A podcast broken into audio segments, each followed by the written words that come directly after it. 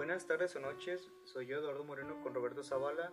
El día de hoy les hablaremos sobre la iglesia satánica, sin antes hacer un par de anuncios. Primero que nada, eh, tenemos un grupo en Facebook llamado Seguidores de Aurus. Ahí estamos compartiendo no solamente nuestro contenido del podcast, sino eh, contenido en general que vemos encontrando por Facebook y Twitter, ya sea de misterios, de historias paranormales, datos de asesinos seriales, biografías de filósofos, eh, obras de arte, entre muchas otras cosas que tienen que ver con toda esta onda de misterio.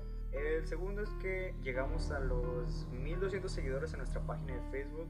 Muchas gracias a cada uno por apoyarnos de antemano, de parte de mi colega Roberto Zavala y yo, Eduardo. Eh, a, otra cosa, también ya estamos en Instagram, ahí podrán ver cómo, cómo grabamos nuestro podcast entre las publicaciones para los que no puedan pasar mucho tiempo en Facebook. De momento no estaremos en Twitter, solamente en Facebook e Instagram nos podemos ver como hablemos de guion bajo podcast, ahí estarán, estaremos subiendo las historias y los links también para los capítulos. Ahora sí entraremos de lleno a hablar sobre la iglesia satánica, su creador, su filosofía, su ideología, a aclarar unas que otras cosas que nos dijeron en la publicación que hicimos de los 11 mandamientos, aquí también los van a escuchar, sobre los 9 pecados y recientemente comencé a leerla, no la he terminado porque he estado muy ocupado con la facultad, pero cuando la termine de leer, quizá Roberto también la lea, entonces haremos un episodio hablando sobre la Biblia satánica. Comenzamos, gracias.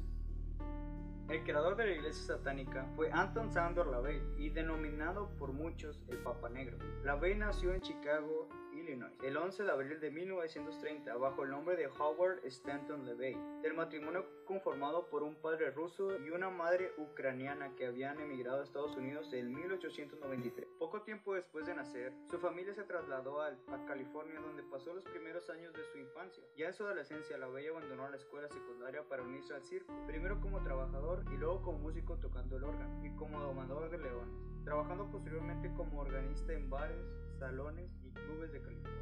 LaVey trabajó un tiempo como fotógrafo del departamento de policía. Pronto comenzó a ganar fama a través de sus investigaciones paranormales y actuaciones en directo como organista, atrayendo a conocidas personalidades y celebridades de San Francisco, con las cuales comenzó a reunirse los viernes por la noche en unas esotéricas reuniones semanales conocidas como el Círculo Mágico. Los miembros de esta especie de secta, fascinados con las novedosas ideas de la Bey, le plantearon que esas constituían la base perfecta para fundar una nueva religión. De este modo, durante la noche del 30 de abril de 1966, fecha en la que Europa se celebra la noche de Walpurgis o Noche de las Brujas, la Bey ritualmente se afeitó la cabeza, declaró la fundación de la Iglesia de Satanás y proclamó a 1966 como el Annus Satanas, el primer año de la era de Satanás. Tras fundar la Iglesia de Satanás, los periódicos Los Angeles Times y el San Francisco Chronicle ya hablaban de la Bey como el Papa Negro y como un verdadero antipontífice, la comenzó a presidir bautismos satánicos y funerarios satánicos, presentando incluso un álbum musical titulado La Misa Satánica. La Iglesia de Satán es una organización religiosa fundada en 1966 que a pesar de lo que se puedan imaginar por su nombre, no adora ni rinde culto al maligno, sino que rechaza la dualidad entre el bien y el mal en el mundo y se posiciona contra el cristianismo considerando a Satán como una representación de la humanidad y la inteligencia en la tierra. Ahora les hablaré un poco sobre la ideología que planteó Anton LaVey. Confesó que sus principales influencias ideológicas se remontaban a la, a la filosofía y escritura de Ayn Rand, fundadora del objetivismo. Friedrich Nietzsche, el filósofo alemán que proclamó que Dios estaba muerto. El ocultista inglés Aleister Crowley, periodista crítico social y libre pensador norteamericano H.L. Mencken y el escritor Jack London, de los cuales estudió sus escritos para elaborar los rituales de su iglesia de Satanás y la Biblia satánica. Ahora hablaré un poco sobre la filosofía de la Anton LaVey parte acusando al cristianismo de ser una plaga en la tierra que atemoriza, reprime y no deja pensar a millones de personas, basándose en los resultados filosóficos del filósofo alemán Friedrich Nietzsche, negando la figura del diablo o Satán como una entidad real o descriptible, tal como lo ven las creencias populares judeo-cristianas y prácticamente todas las religiones. LaVey en sus escritos acusa al cristianismo de haberse aprovechado de esta idea para atemorizar a la gente, convirtiéndola de paso en su mayor benefactor en la tierra.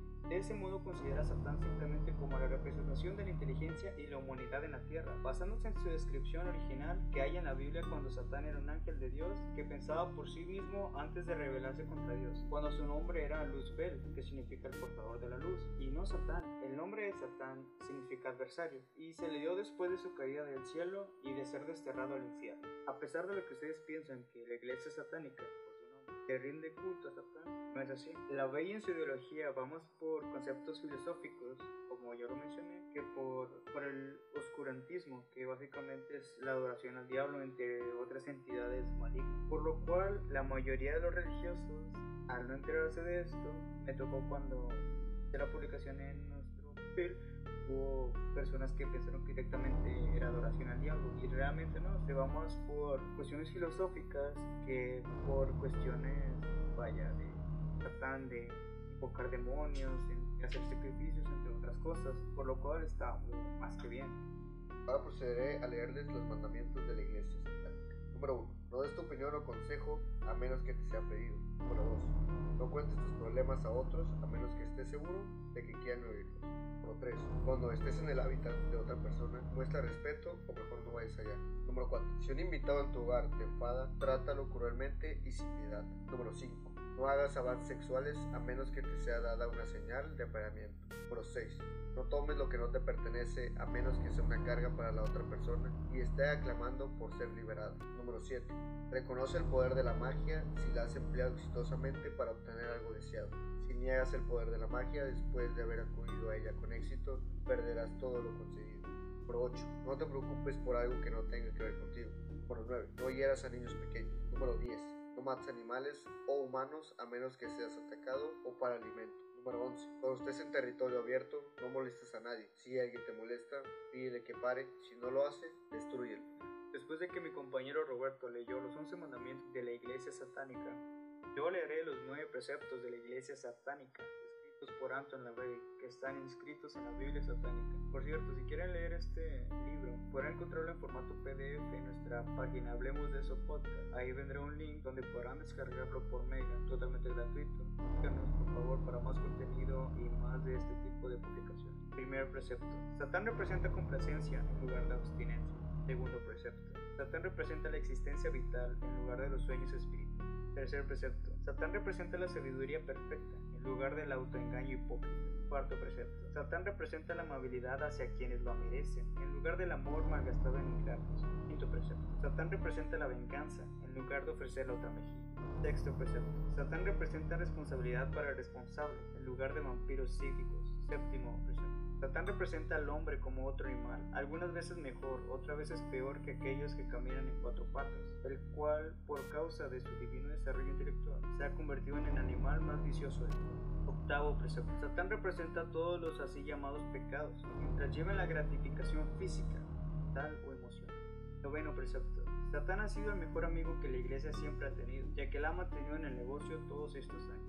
Anton LaVey, según algunos estudiosos de sus escritos, marcó una nueva tendencia en el satanismo, ya que creía firmemente en los derechos e intereses individuales y animaba a las personas a ser los dueños de su propio destino, fomentando un nuevo tipo de espiritualidad. Hoy la Bey no solo es recordado como el Papa Negro, sino también como el abogado del diablo. Ahora, una pequeña aclaración. El pentagrama no es un símbolo del satanismo, aunque se lo haya adjudicado para sí. El mismo símbolo en realidad representa los cinco elementos de la naturaleza, cinco físicos y el espiritual siendo el quinto pico que representa el espíritu del Éder o, Akasha. Así que el pentagrama normal se puede interpretar como, como el dominio del espíritu sobre los demás elementos, entre otros significados, muy variados a lo largo de la historia. La otra forma de representar el pentagrama es el invertido pentáculo, también asociado a la brujería. Después de haber dicho y contado esto, les leeremos los nueve pecados satánicos. Pecado número uno, la estupidez. El número uno de los pecados satánicos, el pecado cardinal del satanismo. Es una lástima que la estupidez no sea dolorosa, palabras de Anton LaVey. La ignorancia es una causa, pero nuestra sociedad crece... La ignorancia es una cosa, pero nuestra sociedad crece cada vez más en la estupidez. Depende de las personas que estén de acuerdo con cualquier cosa que se les dice. Los medios de comunicación promueven una estupidez cultivada con una postura que no solo es aceptable, sino la audible. Los satanistas deben aprender a ver a través de, esos trucos y no pueden darse lujos de ser tontos. Pecado número 2. La pretensión. Las actitudes vacías pueden ser muy irritantes y no se aplican a las reglas cardinales de la magia menor. Se encuentra al mismo nivel con la estupidez y es lo que mantiene el dinero en circulación estos días. Se hace que todo el mundo se sienta la gran cosa, aunque no lo sea. Pecado número 3. Solipsismo. Puede ser muy peligroso para los satanistas es proyectar tus reacciones, respuestas y sensibilidades en alguien más que probablemente está bien lejos de sentirlas como tú. Es caer en el error de esperar que las personas te den la misma consideración, cortesía, respeto. En lugar de tal cosas, los satanistas deben esforzarse en aplicar el trata a los demás como te traten a ti. Funciona para la mayoría de nosotros y requiere una vigilancia constante para no decaer en la cómoda ilusión de que todos son como tú.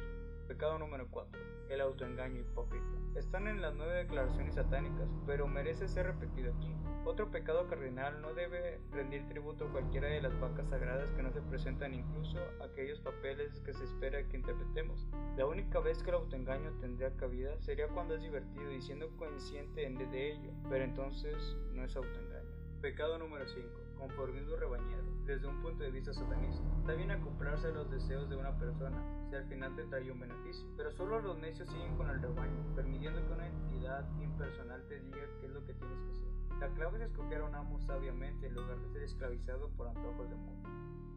Pecado número 6. Falta de perspectiva. De nuevo, este puede causar un mal rato a un satanista. Nunca debes perder de vista quién eres y qué eres, y la amenaza que puede ser por tu misma existencia. Estamos haciendo historia ahora mismo, todos los días. Ten siempre presente el marco histórico y social en el que vives. Esa es una clave importante para la magia menor y mayor. Mira los parámetros y encaja las cosas de tal manera que las piezas encajen en el orden que desees que queden. De esta manera no estarás oscilando entre el constreñimiento del rebaño. Sé consciente de que estás trabajando en otro nivel, completamente alejado del resto del mundo. Pecado número 7.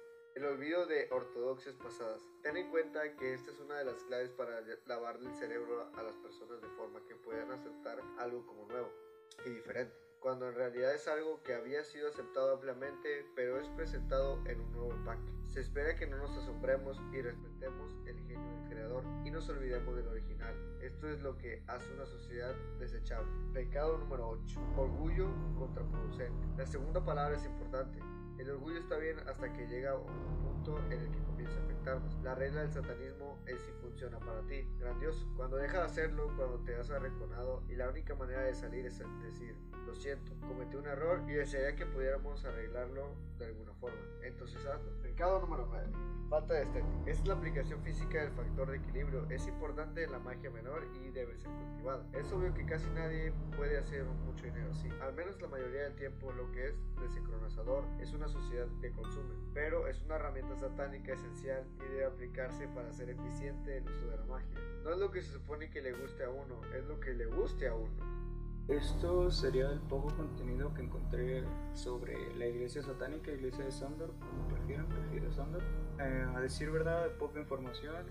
Anton Sandor y otro chaval, no recuerdo el nombre, escribieron varios libros, entre ellos la iglesia, eh, perdón, la Biblia satánica. Como les dije, pueden encontrar nuestra página en un link de Mega. Eh, pronto leeré la Biblia satánica, entre otros libros que también tiene Anton LaVey, y haré un episodio hablando sobre Anton LaVey, sobre su contribución ya sea a la iglesia satánica y entre comillas a la manera de pensar de las personas, entre otras cosas. Gracias por habernos escuchado, les narró Roberto Zavala y Eduardo Moreno. Síganos en Facebook como Hablemos de su podcast. Recuerden, está nuestro grupo en Facebook también, seguidores de Horus. En Instagram nos pueden seguir como Hablemos de guion bajo podcast. Hasta la próxima.